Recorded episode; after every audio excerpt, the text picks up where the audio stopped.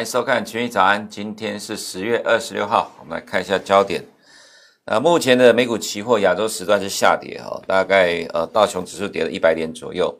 那最最主要原因就是今天的第一个焦点，Pelosi 呢跟白宫互相推诿新纾困案。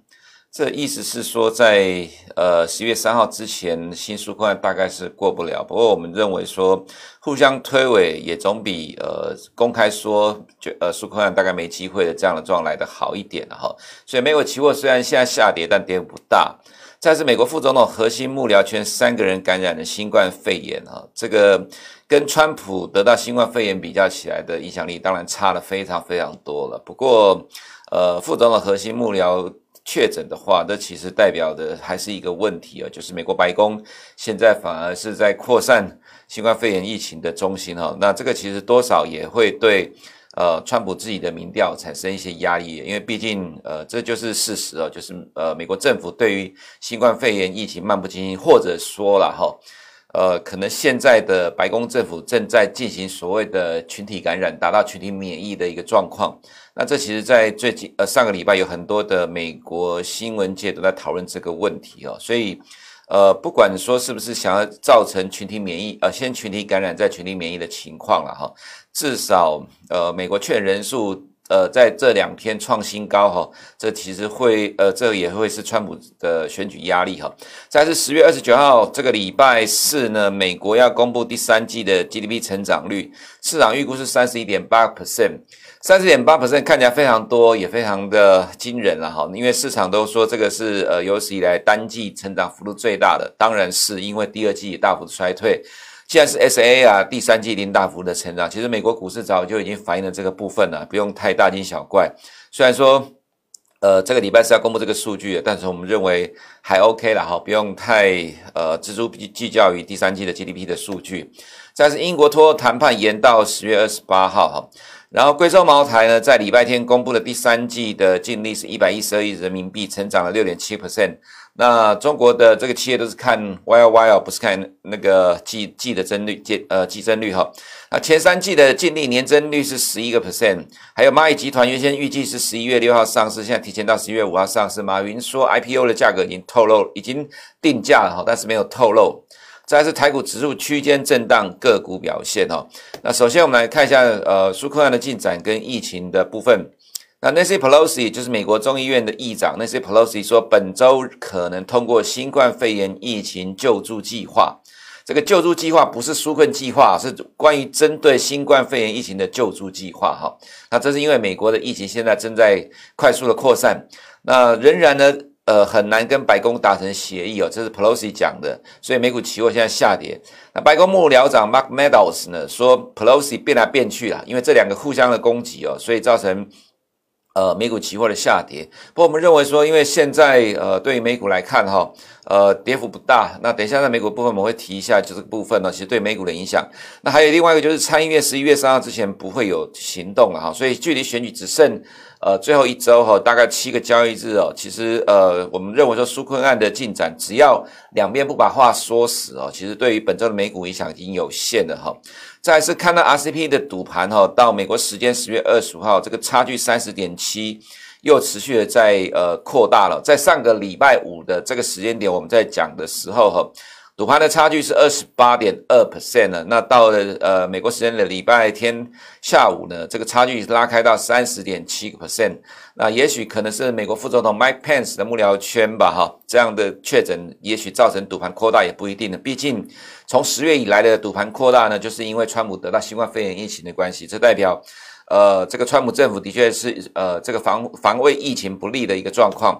但是 RCP 的民调也是到礼拜天的美国时间哈，差距是八点零，从上个礼拜下半周的。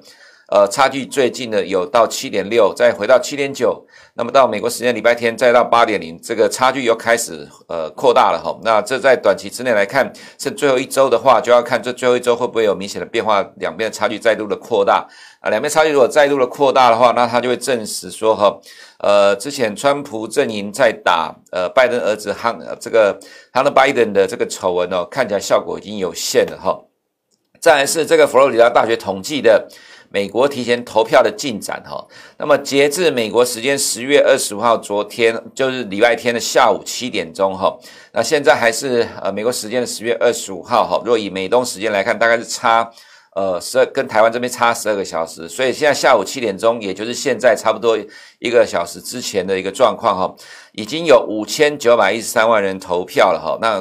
今年预计投票率会比较高了哈，预计今呃二零一六年投票人数大概一点三亿人，那这次大概预计会有一点五亿人投票，那现在已经有五千九百一十三万人投票，预计会有一点五亿个投票人口情况，这现在占了三十九点四二 percent。那之前有一个市场预期的数字说，今年提前投票的人数可能会有八千万人哈，那么如果到呃目前为止的投票人数五千九百一十三万人来看的话，的确有可能这个提前投票人数会到达。八千万人，甚至不排除也更多，也必不一定，因为毕竟还有呃大概一周的时间哈，这提前投票，而且川普自己也提前投票了哈。那川普自己提前投票，当然会呃催出呃共和党提前投票的一个效应哦，所以这个提前投票的人数有可能会呃提前增，就是说超过市场预期的哈。那我们看到这个是呃提前投票的结果哈。目前已经提前投票有政党倾有登记政党倾向的哈，民主党大概占了十九点一个 percent，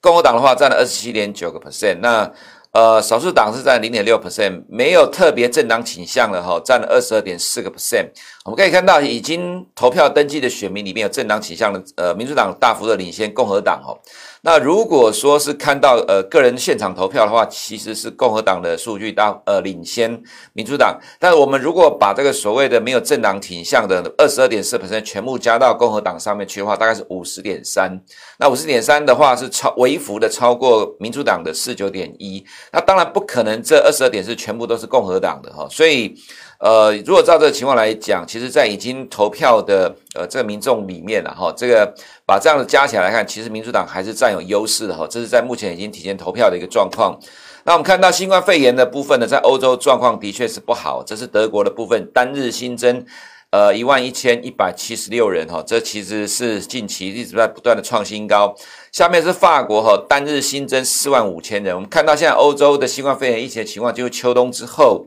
呃，都远比今年的上半年还要来得更加严重，尤其是在法国这一块哈。那在今天凌晨，法国交通部长 Jabari 说哈，为所有可能做好准备，包括再次全国封锁。那如果法国真的要再次宣布全国封锁的话，我们觉得可能欧元区的股市应该要提防，呃，会有下跌的一个状况哈。那再来就是。呃，这是呃意大利的部分，单日新增一万九千人，我们也看到这是比远比上半年状况来的差非常的多。那呃，意大利也限制了酒吧、餐馆营业时间，关闭赌场、健身房、娱乐场所到十一月二十四号。再来是下面是西班牙哈，单日新增也是创新高哈，但是西班牙这个很有意思啊，宣布全国宵禁，从晚上十一点到六点，那基本上晚上十一点到早上六点，呃是没什么人的哈，所以这个宵禁有什么意义，我也看不太出来。不，重点就是说。欧洲前四大国呢，现在新冠肺炎疫情都是大爆发。那对德国股市，哦，以指标来看啊，德国股市其实已经转弱了哈。那因为这两天反弹，就是美股没有跌，哦，所以德国也跟着反弹。但是其实以现在这个情况来看的话，呃，重点就是要美股继续涨，才能够把欧洲股市给拉起来了。那如果美股没有继续涨的话，那么。未来就要去留意说新冠肺炎疫情的大喷发哈，会不会把欧洲股市带下去？这个可能性还是存在的哈。那既然我们在这个地方为投资人分析市场哈，那我们就要把这些可能性都拿出来给投资人做一些提醒哈，免得未来的这样的情况发生的时候，你措手不及，不知道为什么下跌，不知如何去应应哈。再是呃，我们看到上个礼拜五所公布的 market 的数据 PMI 呢，美国的。呃，这服务业的 PMI 有美国跟欧元区的几个主要国家来比较，你可以看到呢，黑色的是美国，只有美国的服务业 PMI 在成长，那欧元区的全部都是往下掉哈。再看综合的 PMI 哈，只有美国持续上升，其余不是持平就是往下掉，这就反映到呃，我们最近常常在讲的，美国经济在往上走，欧元区在往下掉，因为欧元区的状况非常的差。呃，正在呃不开始陆陆续续封锁，但是美国，我想可能在十一月三号之前呐，哈，或者是说明年一月二十号之前，川普没有确定卸任之前，美国大概是不会全国封锁。其实，川普现在政府现在正在搞群体免疫的这个政策了哈，所以呃，在这种情况之下，其实美国经济不至于会受到呃太大的冲击哦，跟这个欧元区的状况一样。那这是美国的 PMI，我们看到制造业是持平哦，服务业跟综合的还是持续往上走高。这已经是呃看起来是艺术了哈，就跟其他的国家不太一样的一个状况，持续的缓步的垫高。那这个状况我们认为很有可能呃会在呃维持一到两个月啊。当然这样的一个情况还有一个重要前提就是预期呢美国的纾困案会过关哈，所以美国的服务业活动跟中国 PMI 活动并并没有受到影响。再是本周的呃美股财报时程呢，本周有美国重量级的大公司公布财报，比如说。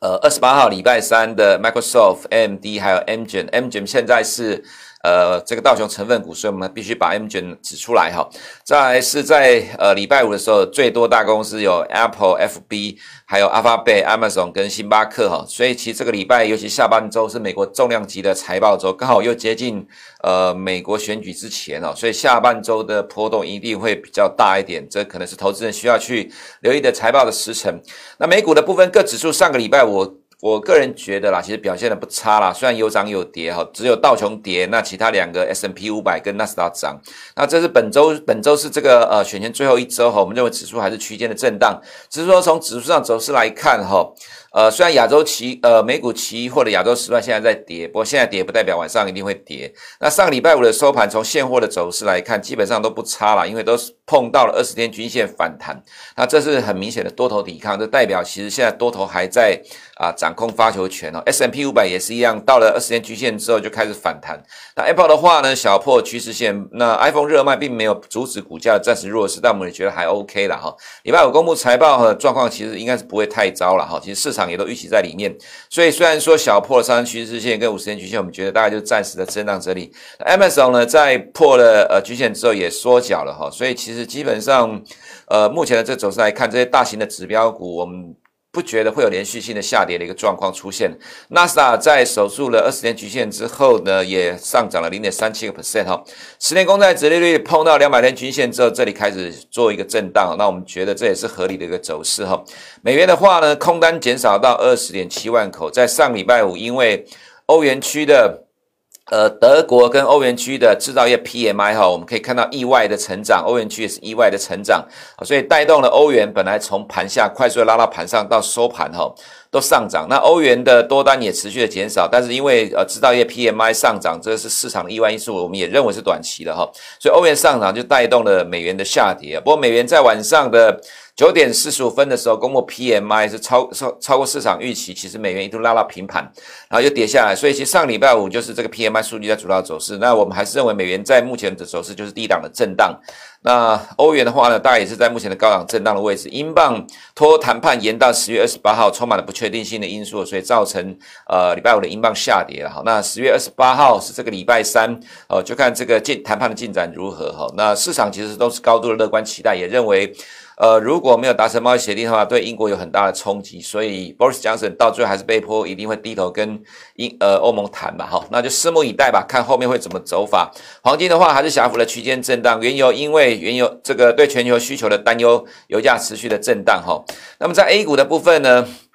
我们今天是十月二十六号五中全会哈，其实，在五中全会的前两个礼拜哈，我们就看到金融股在开始往上拉，去支撑啊，去营造五中全会的气势，因为五中全会要对明年的十四五计划开始做定调哈。那特地的想要拉金融股来撑 A 股，结果功亏一篑。其实金融股是成功的往上走了哈，这是在金融股看到的状况。但对 A 五十的角度来看的话呢，其实上呃这段时间 A 五十就是横向震荡，并没有拉出一个波段的涨势。上礼拜五还是开高走。走低下跌哈，那盘中最多涨零点八五 percent，收盘跌了零点七二 percent。那最主要就是呃上礼拜有这个可转债熔断哈，带动了科技股的重挫，A 五十有涨转跌哦。其实整个趋势上来看。金融股占呃 A 五十大概四十三 percent，却只能够横盘哦。其实这代表 A 股的结构其实状况目前真的不好哈。除了金融股之外，几乎大部分的股票都在跌。我们看到创业板指数上礼拜五跌了二点七个 percent，这是重挫了哈。因为美中紧张关系升高，中国在清理半导体的烂尾投资，还有可转债熔断了科技股是重挫了。然后科创五十也跌了二点九一 percent。那完全没有这个蚂蚁集团要上市的这个兴奋的感觉哦，反而是持续的下跌。其实香港科技股也是一样哈，在上礼拜五传出来说蚂蚁集团确定十一月五号上市，但是其实香港科技股是跌的，完全都没有受到这样的一个激烈的效果。那所以其实对于 A 五十来看的话，我们认为十一月三号的美股呃美国选举之前，A 五十大概就是呃横向的震荡了哈，这样应该是蛮不呃了不起，就是横向的震荡的走势哈。所以在台股的部分来看哈。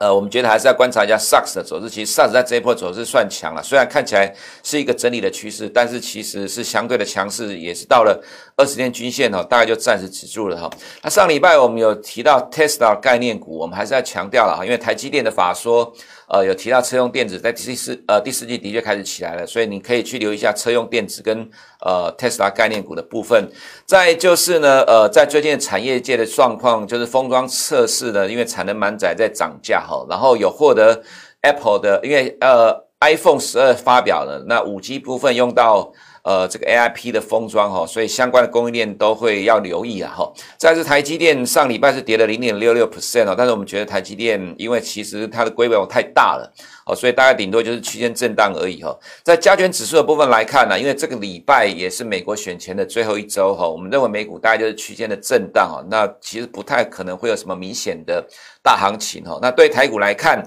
我们也看到，就是最近指数的成交量哈持续在萎缩，像上个礼拜五大概成交量缩到一千五百亿左右，所以其实对台股来看，量缩的情况之下，大概就是区间的震荡哦，个股表现。以上是我们今天群益杂的内容，等下九点钟 YouTube 频道首播记得按小铃铛找我们最新的动态，每天中午十二点半到十二点四十五同频道还有利用聊外汇，敬请收看，我们明天见。